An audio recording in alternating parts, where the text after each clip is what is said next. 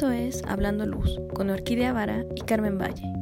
Escucha un programa nuevo todos los lunes con temas actuales, entrevistas, historias reales y más. Comenzamos.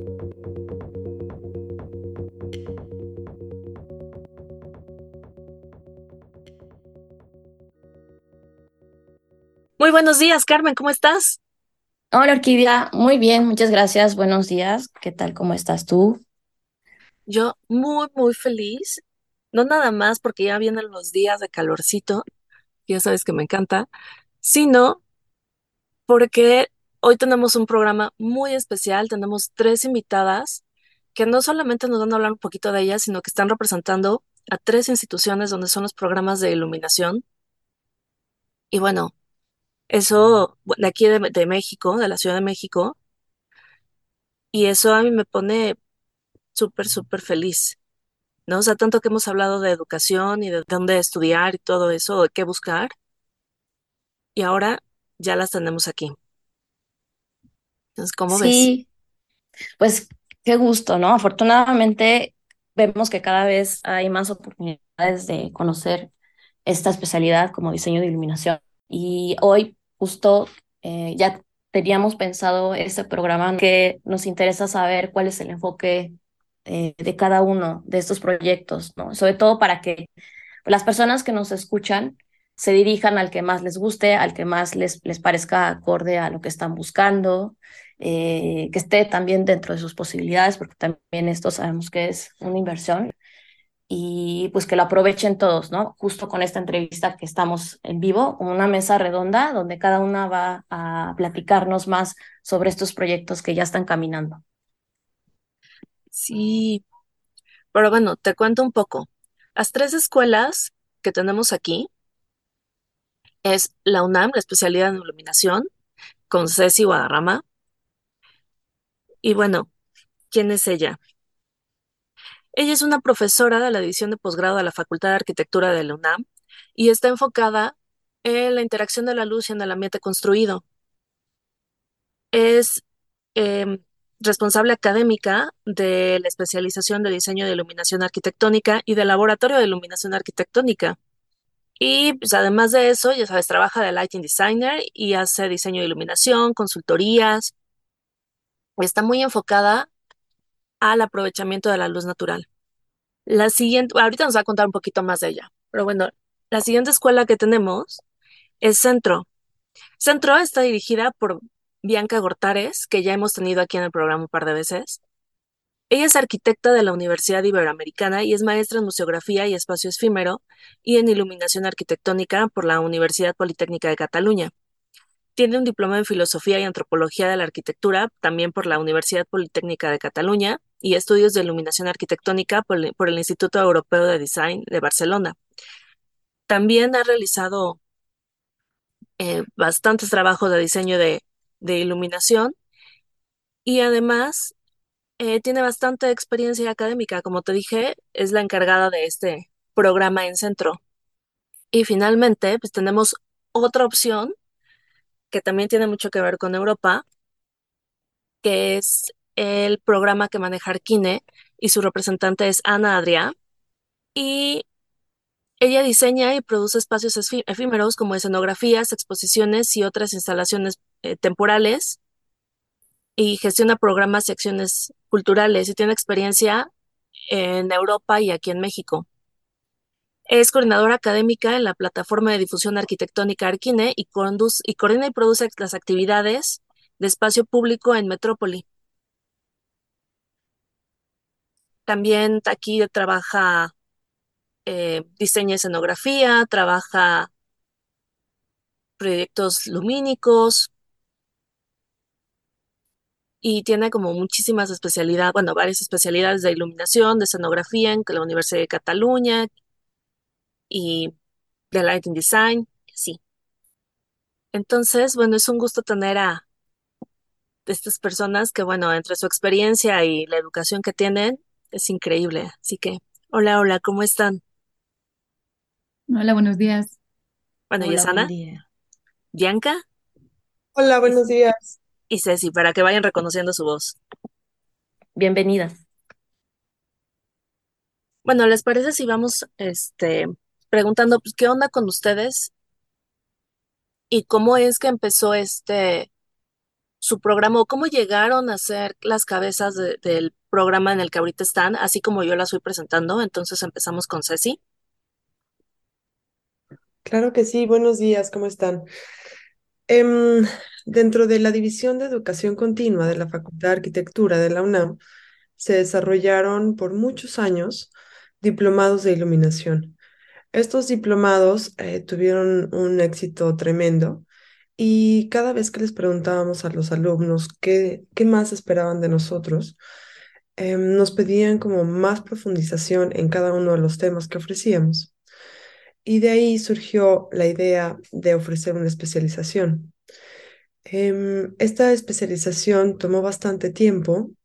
Em, hicimos el programa, pasó por muchos colegios, eh, fuimos adecuando ciertas cuestiones y por fin, en, me acuerdo muy bien, que fue el 10 de diciembre de, mm, de 2013 que nos aprobaron por fin el Consejo Universitario nuestro programa. Y al ser aprobado, pudimos empezar un, me acuerdo bien porque era un 10 del 11 del 12, ¿no? Y pudimos empezar a, impartir las clases el, en enero de 2014. En enero de 2014 empezamos con nuestra especialización. Actualmente llevamos 10 generaciones y mm, ofrecemos propedéutico, primer semestre, segundo semestre. Ahorita me estoy tal vez adelantando em, en las preguntas que van a surgir, pero es así como, como surgió nuestra, nuestra especialización de la mano con la idea de generar también un laboratorio en el que los alumnos pudieran poner en práctica todos los conocimientos teóricos y pudieran ejercer la práctica. Wow, eso del laboratorio está fantástico y quiero que hablemos un poquito de eso más adelante. Pero bueno, ahora, Bianca, porfa, dimos qué onda contigo y con Centro. Que ya nos habías dicho algo en algún programa antes, pero pues ahora vamos a refrescarlo. Muchísimas gracias, Orquídea. Gracias primero a Orquídea y a Carmen por la invitación.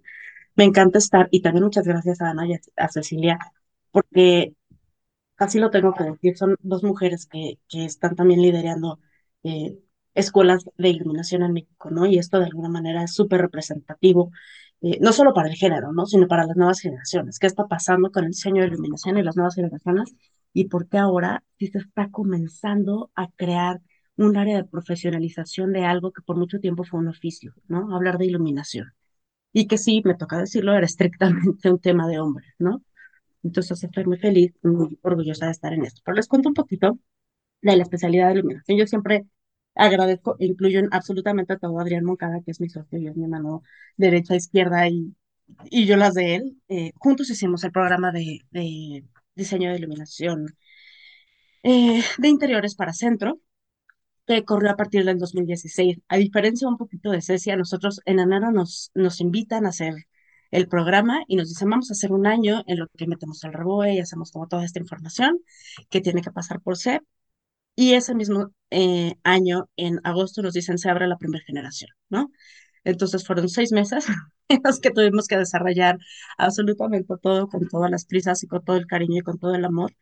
Y, lo digo de esta manera porque en ese momento no, eh, aunque ya existía el programa de la UNAM, uno no estaba enfocado en lo que nosotros queríamos enfocar el programa de centro, que lo estábamos enfocando en interiores específicamente, y dos, eh, no lo veíamos como hay que competir con un programa, sino hay que complementar y tenemos materias complementarias, ¿no? Y esto nos pasó y, lo tenemos muy claro, donde tenemos alumnos que por la mañana estudiaban la especialidad en la UNAM y en la tarde, noche estudiaban la de centro. Entonces me parece algo como fascinante y se, se, los cuento porque a lo mejor es algo que no es como muy visible, pero pasa continuamente. Entonces, desarrollamos esto y otra de las maravillas que nos ha sucedido es que a lo largo de estas ocho generaciones que ya tenemos, hemos ido cambiando el plan de estudios. Originalmente inició siendo únicamente dos semestres, como es hasta ahora, es un año escolar.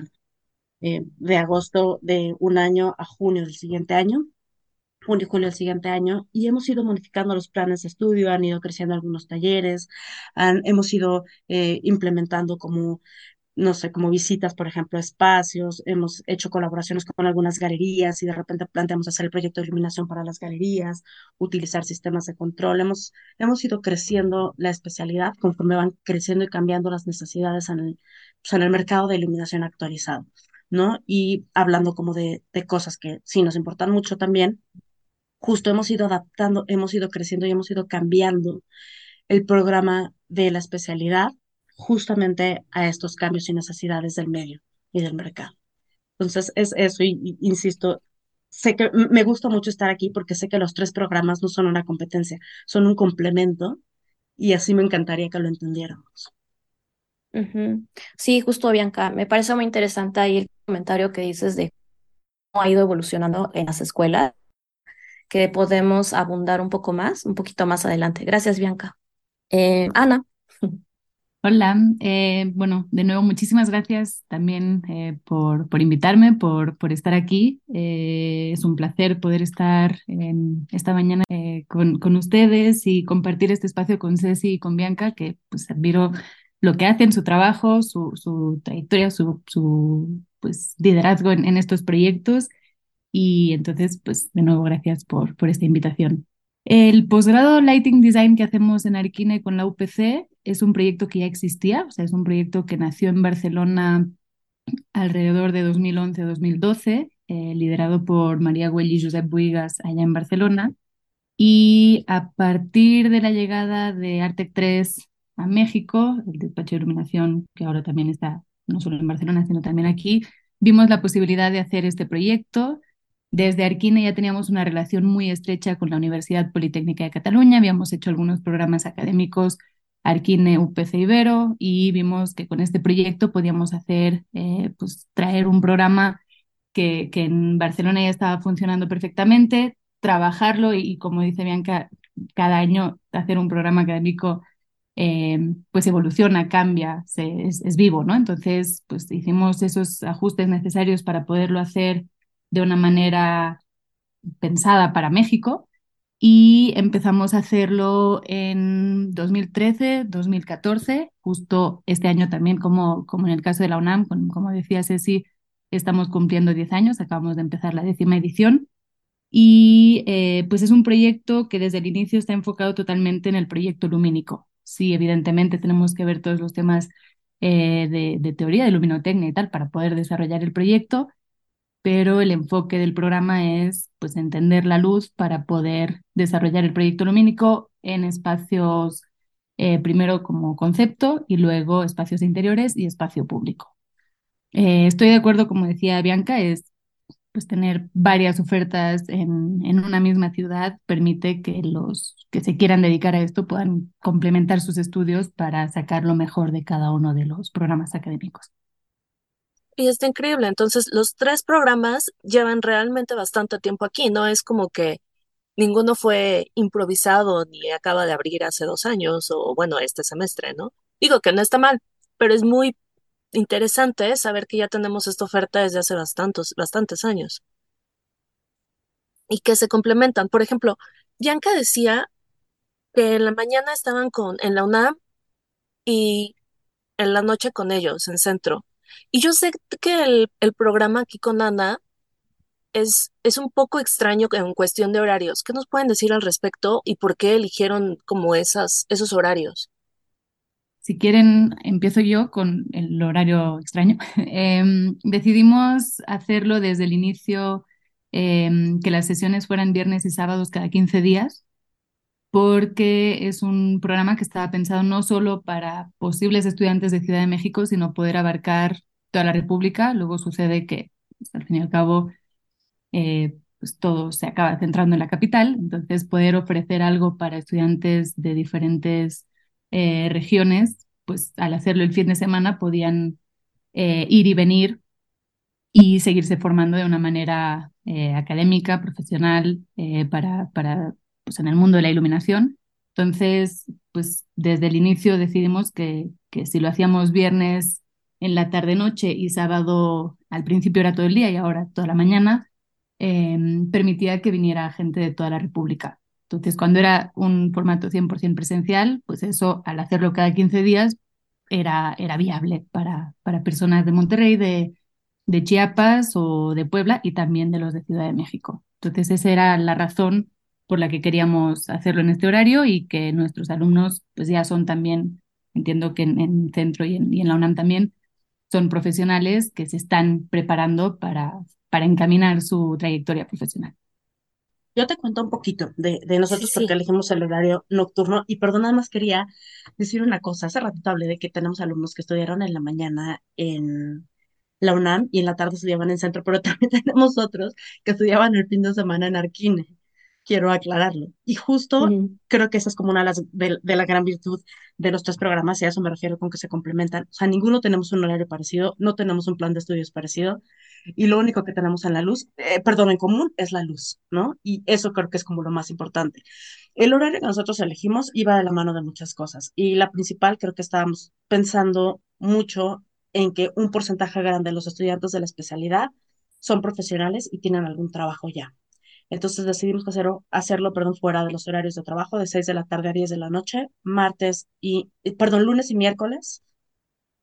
Eh, y algunos sábados al, al año o al semestre y los horarios son de 9 de la mañana a 1 de la tarde. Esto implica eh, este horario para algunos talleres este, y, demás, ¿no? Pero no es, no es un horario fijo, no, son todos los sábados de todo el año. Eh, y decidimos hacerlo por eso. Ahora también tenemos un, gran número de estudiantes que vienen de las licenciaturas, de algunas licenciaturas en centro que tienen como muchas características afín con la especialidad y eh, toman como método de titulación nuestra especialidad.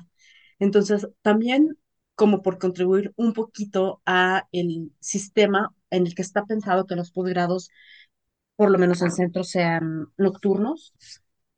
Así está un poquito desarrollado eh, este plan. Y sí, definitivamente a nosotros nos ayuda mucho porque conforme hemos ido creciendo también van siendo parte de, no solo del cuerpo docente, sino también como parte del grupo de estudiantes, personas, la mayoría tenemos, insisto, o oficinas de iluminación, o trabajan en museos, en galerías, en escuelas, en despachos de arquitectura, en tiendas, en cualquiera de estas cosas, y tienen el horario para poder tomar la especialidad y tenemos la flexibilidad también, porque todos en algún momento se nos cruza una entrega, una supervisión, lo que sea, entonces sí lo vamos este, como manejando, creo que, que de esa forma. Y la verdad es que el primer año lo hicimos de esta forma también para probar, a ver cómo funcionaba y si funcionaba mejor hacerlo de noche o por las mañanas. Pero funcionó perfecto hacerlo de noche, entonces lo dejamos de 6 a 10 de la noche y, y creo que funcionó a la maravilla, no, no, no interfiere con absolutamente nada del resto de, de actividades que puedan tener. Entonces esta fue una de las, situaciones por las cuales elegimos mantener el horario nocturno. Porfa, dime, Ceci, ¿por qué ustedes en la mañana? Porque pues, son los únicos que, que dijeron, sí, la gente trabaja, pero aún así vamos a tener horarios en la mañana. Claro, em, nuestro programa es profesionalizante, entonces partimos eh, de la idea que pueden empezar, en las oficinas empiezan un poco más tarde en México. Em, entonces nosotros empezamos a las 7 de la mañana y terminamos a las 10 de la mañana, también con el entendido que, mm, que las personas a partir de eso se pueden desplazar a sus trabajos. Tenemos horarios de 7 de la mañana a 10 de la mañana durante toda la semana, eh, de lunes a viernes. Y em, después de pandemia se empezaron a modificar un poco los horarios. Presenciales siempre son por la mañana de 7 a 9, de 7 a 10 y tenemos actualmente algunas clases que se imparten en línea, ya más por la tarde.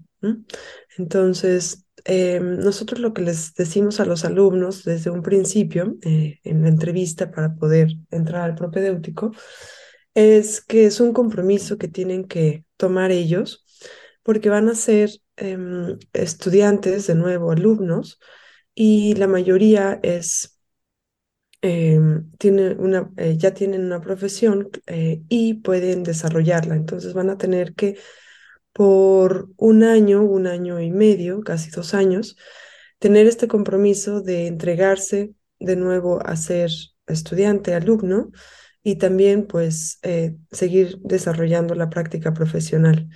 Actualmente somos también un programa con ACID y la ventaja que tenemos es que se ofrecen becas. Entonces, al ofrecer estas becas, los alumnos se pueden dedicar al 100% a los estudios y entonces pueden sacarle todo el provecho al programa y, y dedicarse al programa por, por, por un año mínimo. Súper. Entonces vemos que ya desde el principio tenemos tres enfoques muy diferentes. Claro. En, en este sentido, ustedes ya llevan un programa creado, no solo de reciente, sino con varios años de aprobación. ¿Cómo pueden garantizar que los programas de diseño de iluminación estén actualizados y sean relevantes para las necesidades del mercado actual en México? Yo te puedo contar un poquito de la experiencia profesional y creo que esa es una virtud o ventaja en, la que quiero ahondar mucho. Mi oficina tiene em, un área que se dedica a hacer proyectos de cultura de iluminación y hemos colaborado con empresas y hemos colaborado con algunas, em, con algunas exposiciones. Por ejemplo, con, con Expo Lighting América, en algún momento, ellos tuvieron una iniciativa de crear un libro de tendencias de iluminación y ese libro se realizó en mi oficina. La investigación se hizo en mi oficina y como parte y como base de esa investigación decidimos cada año comenzar a hacer una investigación para ver cuáles eran eh, como las cuestiones que más se innovaban en sentidos tecnológicos relativos a la iluminación cada año. Entonces el plan lo vamos ajustando conforme a la investigación que se va haciendo, que cada año nos ayuda a la oficina, especialmente a Ari y a Nadia, que les agradezco con el corazón todo ese trabajo.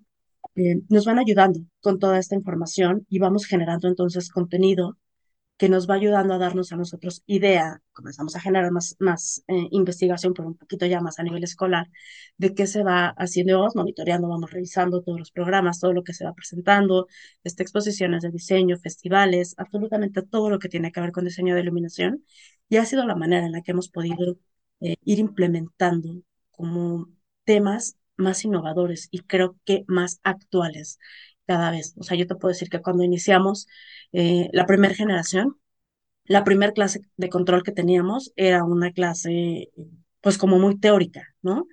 Porque no queríamos que salieran expertos. Y te puedo decir que de tres generaciones para acá, tenemos exalumnos que trabajan para marcas de control de iluminación líderes en América Latina, no solo en México. Entonces, eh, se ha ido complementando de muchas formas y creo que esa ha sido la forma, como ir haciendo investigación e irnos acercando como un poquito más a, a lo que necesitan los mercados a base de, de, solo investigación y comenzar a implementarlo a ver cómo funciona. Vaya, entonces tu, tu oficina está como muy metida en lo que es el programa, entonces pues está padre porque básicamente no es solamente la escuela, sino es, tienes este vínculo laboral en el que mezclas un poquito. Sí, exacto. La, la, oficina tiene un área que se dedica como investigación y educación. Entonces, justo en, ese lado es en el que vamos investigando y vamos, queremos hacer algo, ¿no? O sea, mucho de lo que queremos hacer, o todo de lo que queremos hacer específicamente en esa área, es de verdad vincular lo más que se pueda en medio de la iluminación con el conocimiento para México, ¿no? Lo merecemos, creo. Entonces lo, vamos haciendo. Súper. ¿Y qué nos cuentas así? Eh, tenemos algunos frentes, por ejemplo, hay varias de las actividades académicas en donde se, se ligan con lo que están haciendo los profesionistas que ya tienen una trayectoria avanzada en el campo de la iluminación y nos platican Em, y nos proponen hacer proyectos actuales, ¿no? Ese es un frente. Otro frente es que los alumnos desarrollan un trabajo terminal y este trabajo terminal lo proponen ellos respecto a los temas que mm, son una problemática actual en nuestro país. Y la tercera, bueno, son cuatro. La tercera es que estamos ligados al programa de maestría y doctorado de la Facultad de Arquitectura, que también trae proyectos em, analizados respecto a diferentes problemáticas y las terminamos aterrizando en la especialización. Y el laboratorio por sí nos da esta perspectiva de la mano con diferentes fabricantes, diseñadores de luminarios y, y, y pueden, podemos ligarnos a través de esta, de esta conexión a, a lo que está sucediendo actualmente, a las diferentes soluciones que debemos de abordar y a las diferentes problemáticas que en las que nos tenemos que centrar para poder encontrarnos en, en la actualidad. Perfecto. Bueno, Ana, ¿y, qué nos cuentas sobre el programa? Porque supongo que este, al ser un, un híbrido con la UPC, es, es un poco diferente de cómo se manejan estos dos anteriores. Pues en cierto modo se parecen, yo creo, pero bueno, por un lado, el, el programa tenemos este, este como eje eh, rector del, del, proyecto que cada año se ajusta tanto con la Universidad Politécnica de Cataluña como con el máster en Barcelona.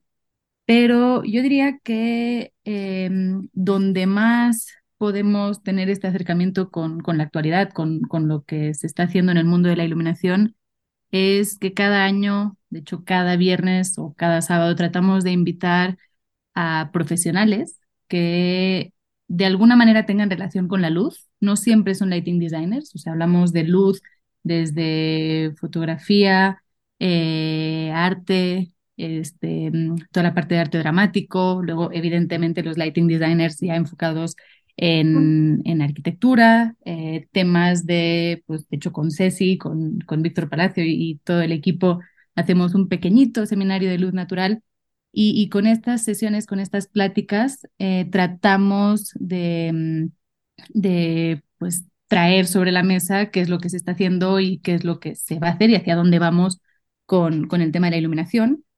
Y también tenemos relación con empresas y fabricantes de luminarias que pues nos acercamos a ellas, tenemos algunas sesiones con, con estas plataformas para poder entender qué es lo que están fabricando o qué están investigando, no solo fabricando, sino que están investigando eh, para, pues, para poder traer a nuestras casas, oficinas, a los espacios públicos, etcétera, en temas de luz eh, pues lo que necesitamos, todo lo que tenga que ver con certificaciones y todo eso. Entonces, pues cada año es, sirviendo qué, está sucediendo, también con expertos en plataformas como, bueno, algunas eh, que se dedican también a investigar temas de iluminación eh, y pues leer esas revistas o, o esos em, proyectos, trabajos que se están publicando alrededor del mundo sobre hacia dónde vamos con la luz. Súper. Entonces creo que es sumamente interesante cómo los programas se mantienen al día a pesar de ser tres enfoques totalmente diferentes. Pero hablando sobre enfoques, ¿qué nos pueden decir un poquito más del, del enfoque que le dan? O sea, digamos, si yo quiero ser, no sé, por ejemplo, yo estudié digo, yo estudié, yo di clases en algún momento en una escuela de diseño de interiores y entonces algunos de mis alumnos tenían, estaban muy metidas pues, en el diseño de interiores y les gustó la clase de iluminación que daba y querían continuarlo. ¿Qué, qué hubieran podido elegir entre, entre, o sea, los programas? ¿Qué es lo que ustedes sienten que es su fuerte o que los diferencia, ¿no? O sea, que sería como el complemento de los otros de los otros dos programas. Entonces, no sé, Ana. Empiezo, nosotros, bueno, parte de, de la esencia del posgrado de Lighting Design es el proyecto. O sea, todo lo que hacemos está 100% enfocado al desarrollo de una propuesta lumínica en un proyecto, o sea, para llegar hasta el proyecto ejecutivo. Entonces, nosotros trabajamos, son tres módulos. Eh, primero es entender la luz desde el concepto. También, eh, bueno, supongo que pasa en, en, los otros dos programas que el, el, cuerpo de estudiantes son arquitectos en su mayoría, supongo que también porque llegan a Arquine siendo, bueno, por, por la arquitectura, pero son arquitectos, diseñadores, diseñadores de interiores, eh, ingenieros, algún que otro em, que viene más desde la parte de dirección de empresas, porque ya tiene un proyecto de iluminación, pero no desde la práctica eh, de diseñar espacios.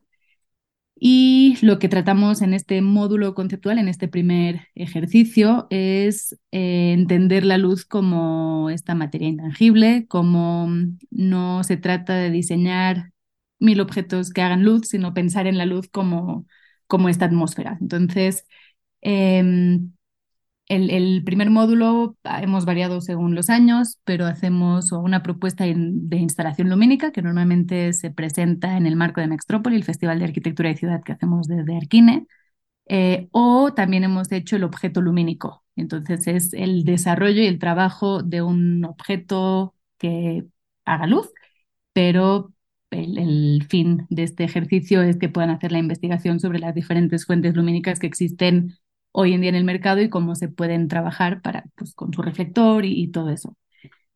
Una vez en este primer módulo también les enseñamos o les compartimos eh, pues, pues, los conceptos básicos de la iluminación, luminotecnia, etcétera, empezamos ya a trabajar eh, para el módulo 2 y el módulo 3 en proyectos reales. Siempre invitamos a algún arquitecto eh, para que nos preste sus proyectos, entonces nos da toda la información, los planos, los renders, fotos, tenemos una plática de este arquitecto para entender el espacio.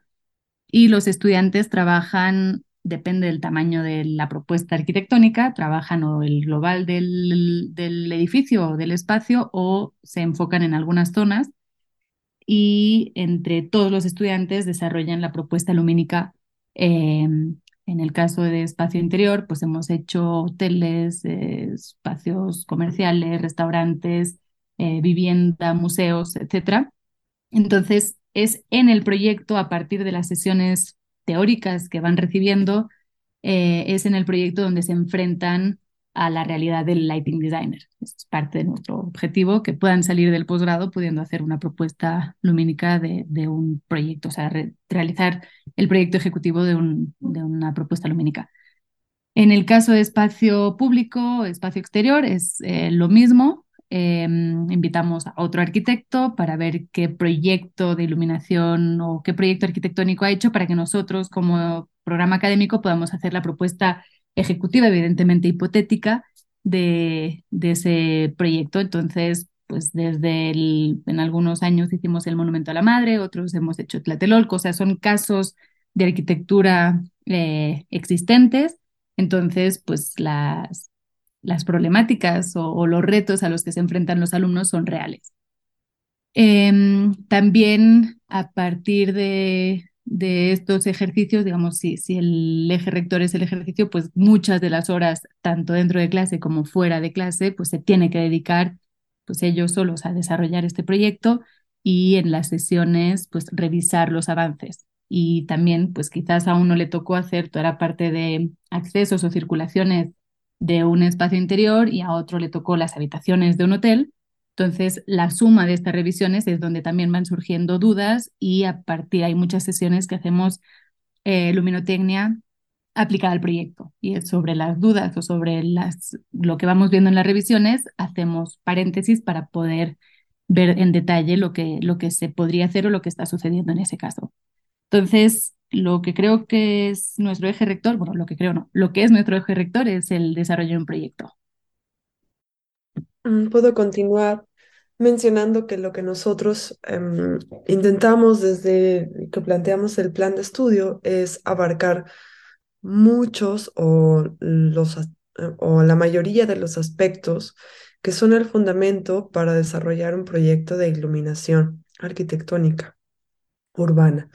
Entonces, lo que nosotros nos enfocamos es a dar estos fundamentos eh, respecto a cómo es la interacción de la luz y la arquitectura, cómo es la interacción de la luz en la ciudad.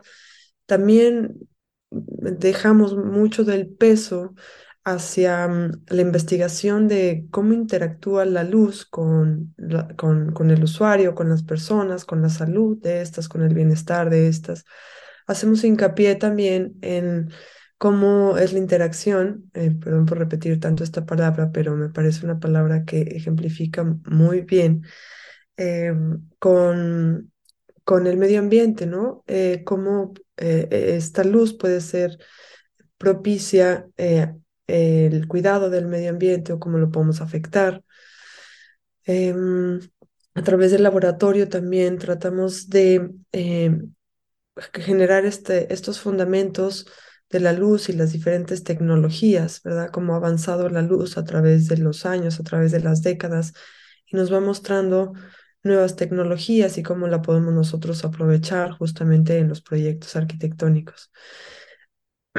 También nos ligamos a, a cuestiones de automatización, les tratamos de dar todo este criterio de, de, instalaciones eléctricas para que puedan desarrollar al final un proyecto de iluminación completo y que, y que tenga estos fundamentos para ser pertinente con su medio y con el usuario que lo, que lo va a habitar. Yo por mi parte les cuento un poquito. Eh, nosotros no tenemos un laboratorio como tal, tenemos un espacio que está dedicado a las prácticas, que está lleno como de tecnologías, de lámparas, de luminarios y de un sistema de control. Y estamos en proceso de, de que esto se haga un poco más grande.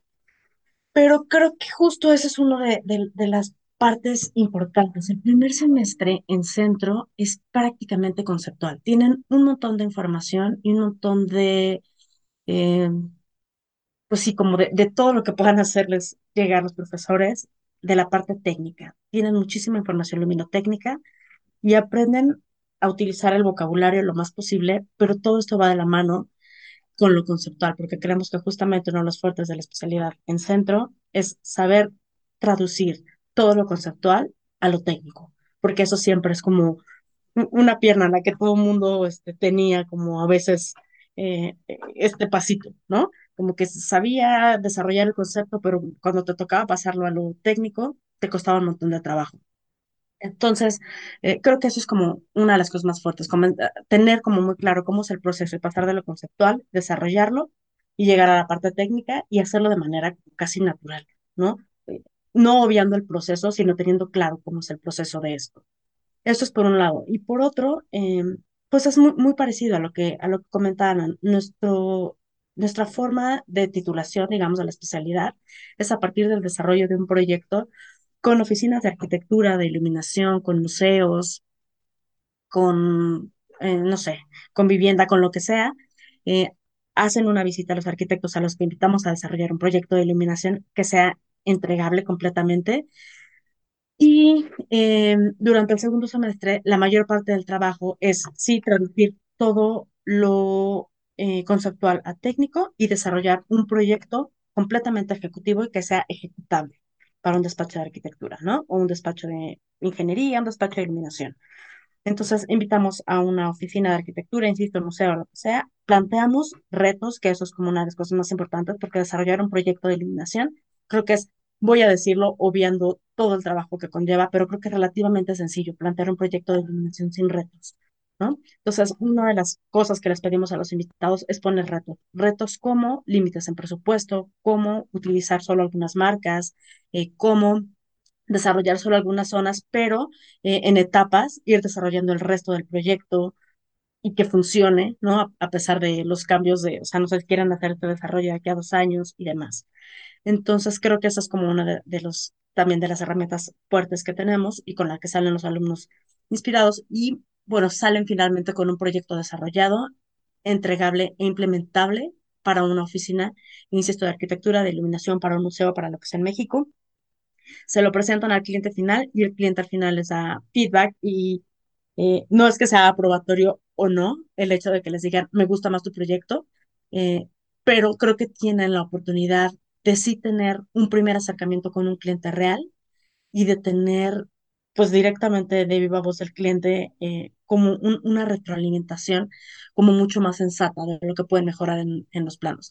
Todo esto va de la mano de un proceso de correcciones de todos los profesores, este, de análisis, de pruebas, insisto, en, este, en esta aula que tenemos con en la que van haciendo pruebas, algunos, y esto me encanta, en los proyectos hay eh, un área, por ejemplo, los diseñadores industriales, muchos se encargan de desarrollar luminarios para los proyectos, y es increíble porque desarrollan el luminario dentro del espacio, lo prueban, se lo presentan al cliente, ¿no? Como parte de una, como maqueta a escala de lo que podría funcionar en su proyecto, y a veces se los dan. Esta vez traen muestras, me encantan las, las las entregas, como los mismos alumnos se encargan de conseguir muestras, de conseguir espacios que funcionen con la luz, de crear justo algo que, que decía hace rato Ana, ¿no? De crear eh, los espacios, de crear como una entrega mucho más vivencial, de crear emociones, de crear sensaciones al momento de recibir una entrega. Y creo que eso es como mucho de, lo que tienen de la educación. Cuando van aprendiendo a traducir eh, lo conceptual a algo técnico, al final entienden que lo conceptual no solo es conceptual, se desarrolla hasta el final, ¿no? Y creo que esta es una de, las partes fuertes que tiene la especialidad en centro.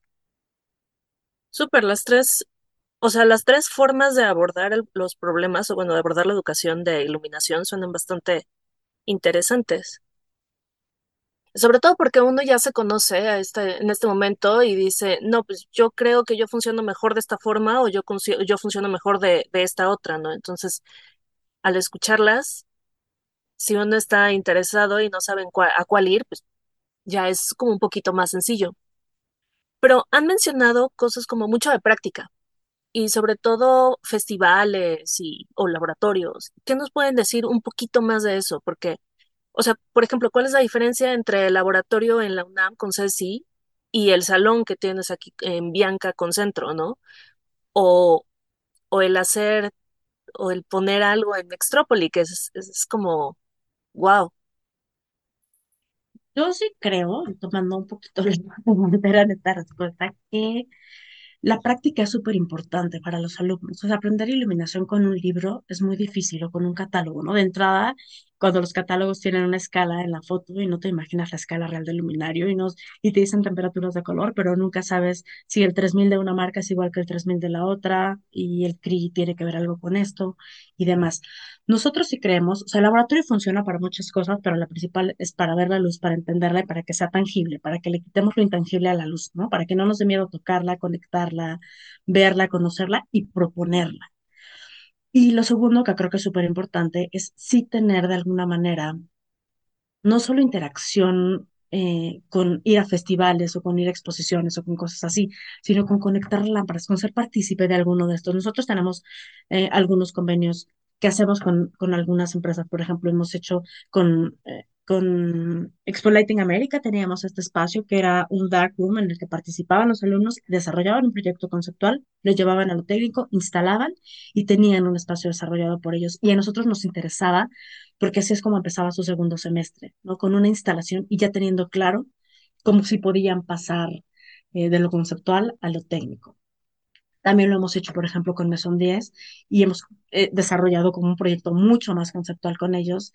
Y nos gusta, y, es algo que admiro muchísimo, por ejemplo, de, de lo que hace eh, Ana en Extrópoli, ¿no? Desarrollar como estos pabellones y que tengan luz y demás, porque además los hacemos en diferentes ambientes, ¿no? Y, y que tengan como este desarrollo tan tangible es algo que a mí me parece necesario para el estudio de, de iluminación.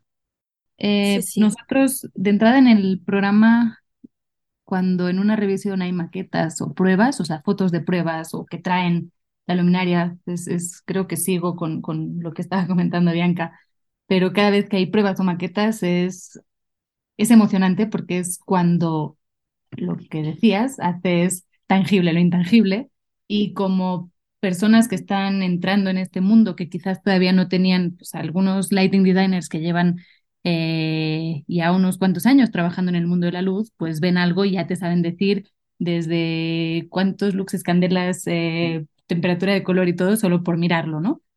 Como estudiantes, pues están todavía desarrollando o afinando ese ojo. Entonces, con estas pruebas y estas prácticas, estas maquetas y estos prototipos, es lo que les va dando eh, esa, pues ese conocimiento y los va, les va dando esa confianza.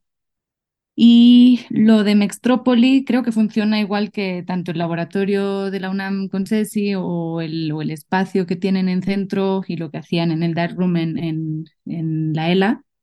Pero creo que lo más emocionante de esto es que los estudiantes puedan realizar una intervención, toda una propuesta lumínica donde hay un público, o sea, hay una interacción de un público que quizás es afín o quizás no. En la ELA entiendo que es afín, en el caso de Mextrópoli pues tenemos público cautivo, que es el que viene al festival, y pues quizás toda la parte arquitectónica y lumínica les, es más cercana, pero luego tienes a gente que está paseando por ahí, te pregunta, ¿y esto para qué es? ¿No? Entonces, poder tener esas reacciones y poder crear todo un diálogo y un discurso a partir de la pieza y ellos como estudiantes con el público, es algo que también creo que, que les que les da otro tipo de experiencia y que al futuro, o sea, cuando ya se dediquen a esto de manera profesional sin estar en el ámbito académico, pues tendrán ya esa primera experiencia real eh, de la que podrán sacar pues esos, em, aprendizajes y podrán llevarlo a cabo por su cuenta. Entonces creo que eso es, cualquier tipo de práctica, cualquier tipo de prueba. Eh, yo no me imagino diseñando una escenografía y pensar en el espacio sin hacer pruebas de luz, ¿no? Entonces, desde el acabado, el, la textura, etcétera, pues la luz es fundamental y sin luz no hay obra de teatro. Entonces, no me imagino cómo un profesional de la luz no se le fomente eso. Sí, totalmente de acuerdo en la importancia de la de las pruebas y de la parte como más divertida cuando eres estudiante, ¿no? ¿Qué nos dices, Ceci? Gracias.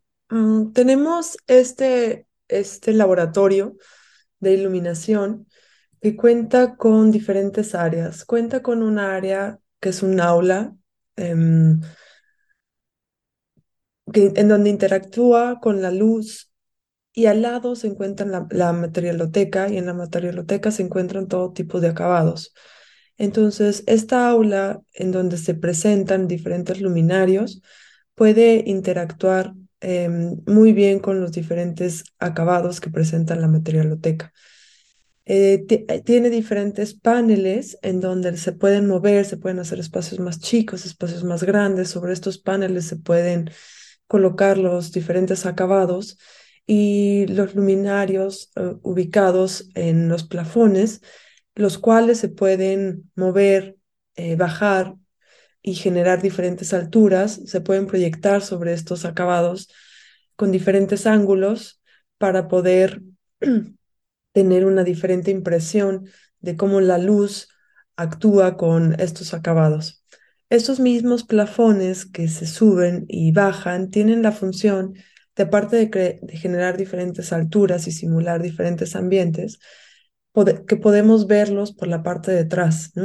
Muchas veces es importante ver cómo actúa la luz en el ambiente, pero también la parte técnica de cómo son instalados, cómo son programados, cómo es eh, la luminaria por la parte de atrás, ¿verdad? Para contemplarlo adecuadamente en el proyecto arquitectónico.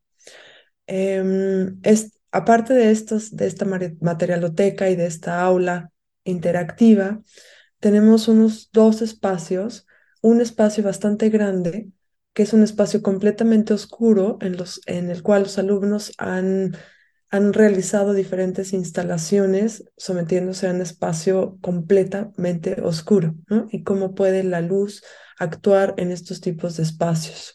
Se pueden llevar a cabo proyectos em, conceptuales, instalaciones interactivas, y todavía tenemos un espacio atrás en donde guardamos todos los, em, todos los instrumentos de medición para mí es muy importante, aparte de poder apreciar la luz y, en el ambiente, poder realizar mediciones. Para mí el laboratorio es importante porque tiene estos em, aparatos de medición.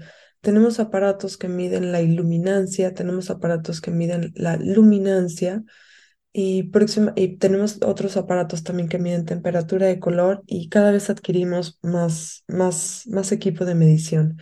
Con este equipo de medición, los alumnos pueden empezar a entrenar el ojo en el sentido de, estamos hablando de tantas candelas por metro cuadrado, ¿verdad?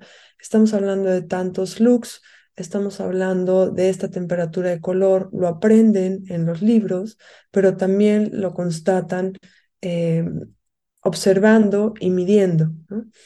Em, también tenemos un laboratorio eh, en la azotea de la unidad de posgrado en el cual estamos midiendo eh, la iluminancia de la bóveda celeste. Estamos midiendo la iluminancia difusa, estamos midiendo la iluminancia global, nos falta medir la directa, que la estamos midiendo a través del programa de maestría y doctorado en otro, en otra plataforma de, de luz natural de la mano con el Observatorio de Radiación Solar. Todas estas mediciones son importantes porque necesitamos saber con cuánto contamos para ver cuánto vamos a especificar y, y que se nos vaya entrenando el ojo y poder aterrizar estos proyectos conceptuales para proyectos funcionales y también en beneficio de los usuarios, ¿verdad?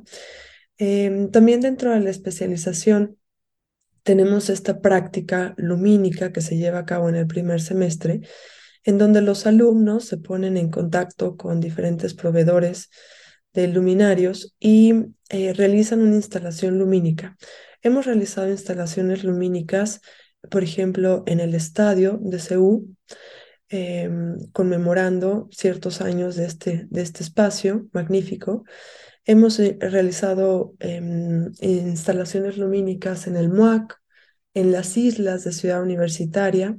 Entonces los alumnos hacen todo este trámite de ponerse en contacto con estos proveedores, pedirles ciertos luminarios que estén de acuerdo al concepto que van a desarrollar.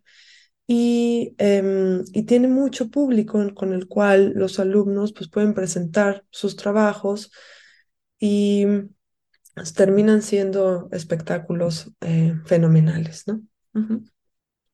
Wow, pues está increíble que, que dispongan de la, pues, de la UNAM y de todos los lugares que tiene para poder hacer estas prácticas, perdón, y el laboratorio, que es algo muy interesante y creo que como muy único. No hay, bueno, según yo no hay muchos laboratorios de iluminación en México. Pero, bueno, ¿qué otra cosa nos quisieran contar sobre, pues sobre el programa? ¿No? Algo que digan, esto es como un punto fuerte que no he podido hablar y, y yo siento que es muy importante que, que la gente lo sepa, ya sea para que les abra las puertas o para decir, yo quiero estar ahí. Es, ese algo que nos, que nos puede enamorar de cada uno de esos programas. No, no, no sé, no, no, no sé, no me atrevería a pensar que es algo que puede enamorar, pero más bien yo quería contarte algo que a mí me emociona mucho y que casi estoy segura que no pasa en las otras dos especialidades y que tiene que ver con el porcentaje tan grande de alumnas que tenemos que son mujeres. Y a mí esto me maravilla, ¿no? Porque como que en las escuelas de arquitectura, y te lo digo como arquitecta, a lo mejor en mi generación entramos casi la misma cantidad de mujeres que hombres, a lo mejor 60 hombres y 40 mujeres, ¿no? Pero eh, actualmente en la especialidad de iluminación, eh, pues se invierte completamente este porcentaje y a lo mejor tenemos el 70% de estudiantes mujeres, ¿no? Y el 30% hombres, y lo cual me emociona, porque me hace como tener muy claro que comienza a entenderse que la iluminación no solo consiste en pararte en una obra, sembrar luminarios en un plano, estar en una oficina de arquitectura sentada sembrando este, circulitos y que asumas que eso es la iluminación y cosas así, te hace entender como muchas otras cosas. Y me gusta también mucho eh, algo que me encanta y que sí lo puedo decir con, mucho orgullo y mucho, eh, mucho de todo. Em, sí somos una de las especialidades, por lo menos en centro, que tiene eh, un número nulo de bajas durante las ocho generaciones. O sea, en las ocho generaciones que hemos tenido, ningún estudiante se ha dado de baja. La misma cantidad de alumnos que se inscriben es la misma cantidad de alumnos que se gradúan. Y eso es algo que a mí me, fascina y me hace tener muy claro, y voy, voy a, a, decir algo, pero me hace tener muy claro que creo que todo el cuerpo docente está haciendo un excelente trabajo y hace que la gente quiera seguir aprendiendo y hace que quiera seguir ahí y hace que quiera saber más y hace que quiera llegar hasta el final, ¿no? Y esto creo que es algo muchas veces muy difícil de conseguirse en, en un estudio de posgrado. Entonces, estas dos cosas a mí creo que me maravillan. No sé si esto es lo que los enamore, pero sí quiero que sepan esto que muy personalmente a mí me tienen como muy, muy emocionada. Bueno, creo que eso es todo un logro. ¿no? Que, que de los, sí, que de los que entren, todos salgan. exacto. Bueno, sí, Ana, ¿qué nos dicen ustedes? O sea, ¿qué es algo que sus alumnos dicen? Por esto es por lo que entré. Em, si quieres respondo a tu pregunta, Orquídea. Sí, sí. Creo que nuestros alumnos terminan haciendo o generando grupos por, por cada generación, o sea, cada generación termina muy unida. Eh, han generado eh, despachos a partir de grupos de mm, estas generaciones, generan un ambiente colaborativo muy importante, me parece que es un sello en donde eh, ellos mismos empiezan a, a generar proyectos de iluminación con todo lo aprendido en la especialización, lo cual me parece muy importante para, para el campo laboral, en donde ellos pueden eh, aplicar lo, lo aprendido y pueden empezar a desarrollarse y pueden empezar a tener esta, estos, esta, esta práctica profesional. Y me siento muy orgullosa de ellos, en donde se pueden insertar tanto en despachos ya consolidados o consolidar uno propio, ¿no? A partir de, de las interacciones que tuvieron en la especialización. Esto me parece muy positivo. Yo quería compartir, em, o sea, una de las cosas que al menos, bueno, este año por la décima edición hice entrevistas a algunos de los exalumnos eh, ya profesionales. em, algunos de ellos ya han tenido algún reconocimiento nacional e internacional en premios de iluminación, entonces creo que eso es eh, algo a destacar. Y la mayoría de los que salen del posgrado, pues también, como comentas, sí, acaban trabajando o en su propio despacho, o sea, creando su propio despacho de iluminación. En algunos casos han habido alianzas entre eh, estudiantes de la misma generación por ese trabajo en equipo que hicieron en el marco del programa académico y luego en, la vida profesional, pues también han encontrado ese espacio de, de compenetración y, y trabajar en conjunto para algún proyecto. Eh, yo lo que destacaría es que es algo que trabajamos mucho a lo largo de los meses que dura el programa y es resaltar la importancia del diseño. Estamos hablando de iluminación, estamos hablando de programas de diseño en iluminación y muchas veces eh, cuando hacemos entrevistas a los interesados en el programa, si les decimos, evidentemente vas a entender o vas a tener todos los conocimientos técnicos necesarios para el desarrollo de un proyecto, pero lo fundamental aquí es esa sensibilidad y lo que puedes aportar como diseñador para que el proyecto tenga esos contrastes o esos matices que, que lo hacen único y, y, y especial. Eh, también algo que, que desde hace unos años, de hecho con Ceci, y es, es un proyecto que, que ha funcionado muy bien desde que hacemos el programa en línea, post pandemia, y empezamos a hacer este pequeño paréntesis para hablar de la luz natural. Y ahí, pues sí fue invitar a los que dominan el tema, en este caso Ceci, tú eres una de ellas, eh, si no la que más. Eh, y este pequeño seminario, aunque somos conscientes que para dominar la luz natural sería otro programa académico totalmente diferente y, y muchos años de práctica, pero poder este, tener este pequeño tentempié sobre el tema hace que los estudiantes también tengan esos pequeños conocimientos sobre eso y sepan dónde buscar más, ¿no? Entonces ese también es un, un gran, eh, pues una parte del programa que, que, hemos aportado, que en Barcelona no se hacía y que aquí decidimos hacerlo y creo que es, es muy interesante. Y desde que lo hacemos en, en línea, tenemos una serie de sesiones presenciales en las que rompemos el esquema o la manera de funcionar de las clases eh, normales, donde viernes es más teórico y sábado un poco más práctico con revisión de proyectos. Y en estas sesiones presenciales, pues es el acercamiento con eh, ir a la fábrica de, de alguno de, de, las empresas de iluminación, ir a algún taller, ir a algún showroom, ir a visitar museos, o sea, hacer eh, como todo este ejercicio de conocer la luz desde otro punto de vista. Entonces, esos yo creo que serían puntos eh, a rescatar de, de, lo que hemos estado haciendo en estos 10 años. Wow, sí, todo eso es una súper, súper interesante, ¿no? Al, menos ahorita ya tenemos una idea de qué es lo que, o sea, si yo decido estudiar iluminación, ¿qué es lo que puedo pensar en hacer saliendo? Está súper interesante lo que nos han podido decir de, de, las diferentes formas en las que podemos ver la educación en, en estos programas. Bueno, la iluminación en estos programas. ¿Cuáles han sido los principales desafíos para, para cada uno de sus programas en cuestión de la iluminación? O sea, no sé, la, forma en la que piensa la gente o lo que espera, o tal vez el encontrar lugares. ¿Qué es lo que ustedes nos dicen que es lo más, pues sí, lo, más problemático, lo más desafiante al tener una escuela de iluminación o un programa de iluminación. Gracias, si quieres toma la palabra. Um, creo que el desafío del diseño de iluminación siempre ha sido esta tecnología, ¿no? Cómo avanza la tecnología, que claro, por su nombre lo dice, de esa forma tiene que avanzar, pero está avanza a pasos mm, desmesurados. Entonces, seguirle el paso justamente a la tecnología ah, es y siempre será un, un desafío, ¿no? Pero justamente para eso eh, pensamos en, en el laboratorio como un espacio para para presentar esta, esta tecnología, eh, estos avances de la tecnología para poderlos analizar, evaluar y, em, y practicar con ellos para que podamos em, especificarlos en los proyectos de iluminación con un claro entendimiento de su funcionamiento y sus ventajas y desventajas.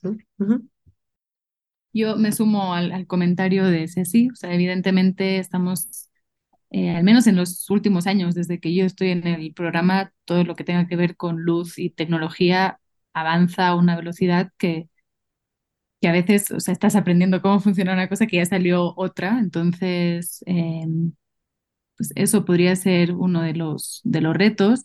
Al mismo tiempo, creo que cada vez es más fácil. O sea, yo recuerdo cuando en escenografía tenía que dimear unos fluorescentes hace unos años y era todo un dolor de cabeza y ahora es o sea, no tienes que hacer ningún esfuerzo para eso, entonces puedes centrarte en otras cosas más como diseño y tal.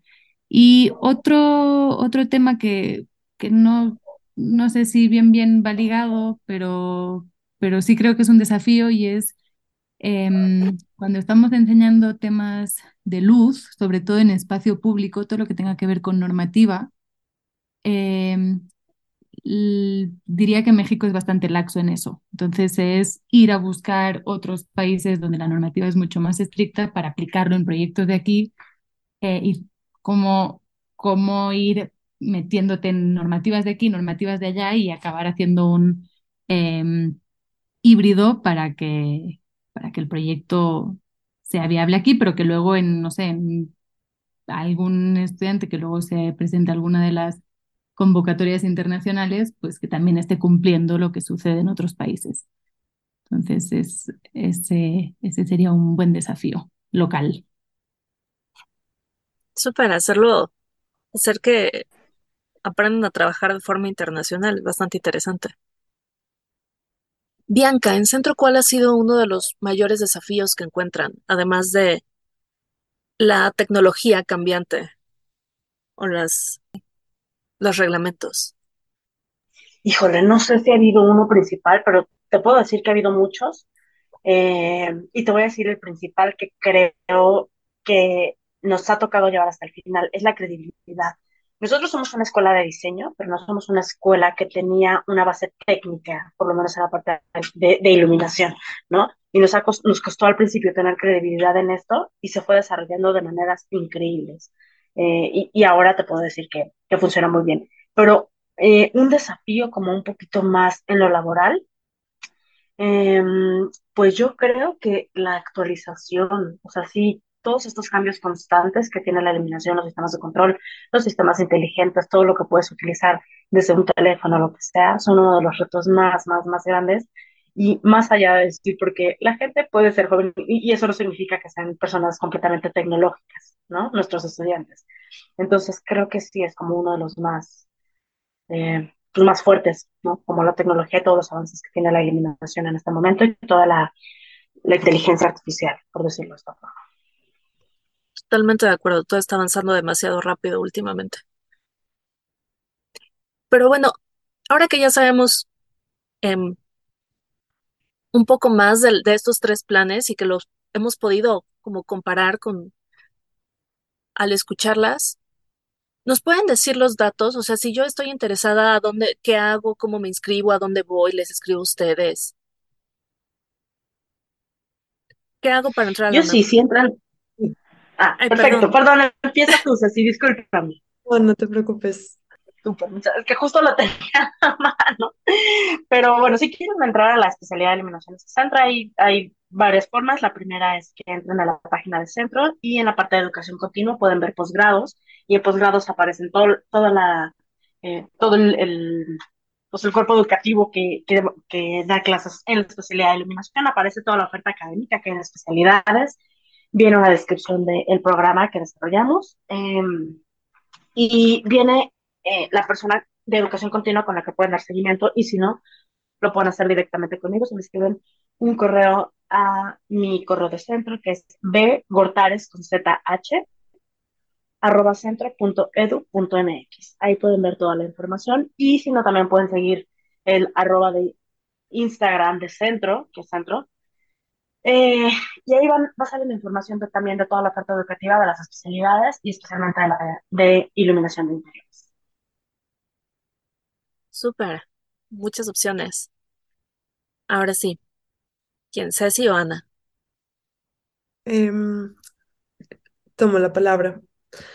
Para entrar a la especialización en diseño de iluminación arquitectónica de la UNAM, sería necesario entrar a la página del PUEA. Nosotros somos parte del PUEA, que es el Programa Único de Especializaciones en Arquitectura. Dentro del PUEA, que estamos ubicados en, en, la unidad de posgrado, que es de los últimos predios más al sur del, del campus, em, van a encontrar toda la información. Es el Programa Único de Especializaciones en Arquitectura. Bien mencionado, tiene varias especializaciones y entran a diseño de iluminación arquitectónica y ahí se encuentra toda la información, se encuentran los, los horarios de este semestre, em, em, viene descrito quién está dirigido, qué ofrece, viene las semblanzas de los docentes, viene el mapa curricular y nosotros abrimos convocatoria por agosto. En agosto se abre la convocatoria y es necesario escribir un correo para tener más información al, al, PUEA. Y eh, se abre convocatoria para, para las entrevistas y las primeras entrevistas para ser aceptados al propedéutico. Nosotros tenemos un propedéutico que va de octubre, noviembre, diciembre y los que sean aceptados en el propedéutico eh, tendrán la posibilidad de, inscribirse al primer semestre de la especialización que comienza en enero. De enero sería de enero a junio, es el primer semestre, o a mayo, y el segundo semestre sería de agosto a diciembre. De esta forma pueden, pueden contactarnos y pueden, pueden solicitar espacio para entrevista. Súper, todo un proceso, pero vale la pena totalmente. Y Ana, ¿cómo puedo entrar ahí si yo, si lo que a mí me interesa es venir a la Ciudad de México nada más cada 15 días y enfocarme en el proyecto? Bueno, de hecho ahora es en línea, entonces ya no hace falta que vengan cada 15 días. Súper. pero eh, pueden entrar a arquine.com en el área de academia, ahí viene el posgrado Lighting Design. Eh, también pueden escribir un correo a posgrado.arquine.com que voy a contestar yo. Y si no, pues en las redes de guion bajo Arkin en Instagram o Arkin en Twitter o Arkin en Facebook. Eh, siempre que estamos lanzando nueva convocatoria, bombardeamos con información del proyecto, entonces ahí también se pueden enterar. Súper bien. Bueno, todos estos datos los van a poder encontrar en la descripción. Y pues escríbanles. Este, esperemos esto haya, este programa haya resuelto algunas de sus dudas. Y cualquier cosa ya saben que también nos pueden escribir a nosotros, encontrarnos en nuestras redes, que es Hablando Luz en Instagram, en Facebook o hablandoluz.gmail.com. Y bueno, les agradezco muchísimo el que hayan aceptado nuestra invitación y haberlas tenido esta mañana platicando sobre estos programas y las opciones de educación que tenemos en, en la Ciudad de México. Muchas gracias a ustedes por la invitación. Ha sido un placer. Gracias Orquídea, gracias Carmen, un gusto Ana, un gusto Bianca, que estén muy bien. Muchísimas gracias. Bueno, pues nosotros nos seguimos escuchando el próximo lunes. Bye bye.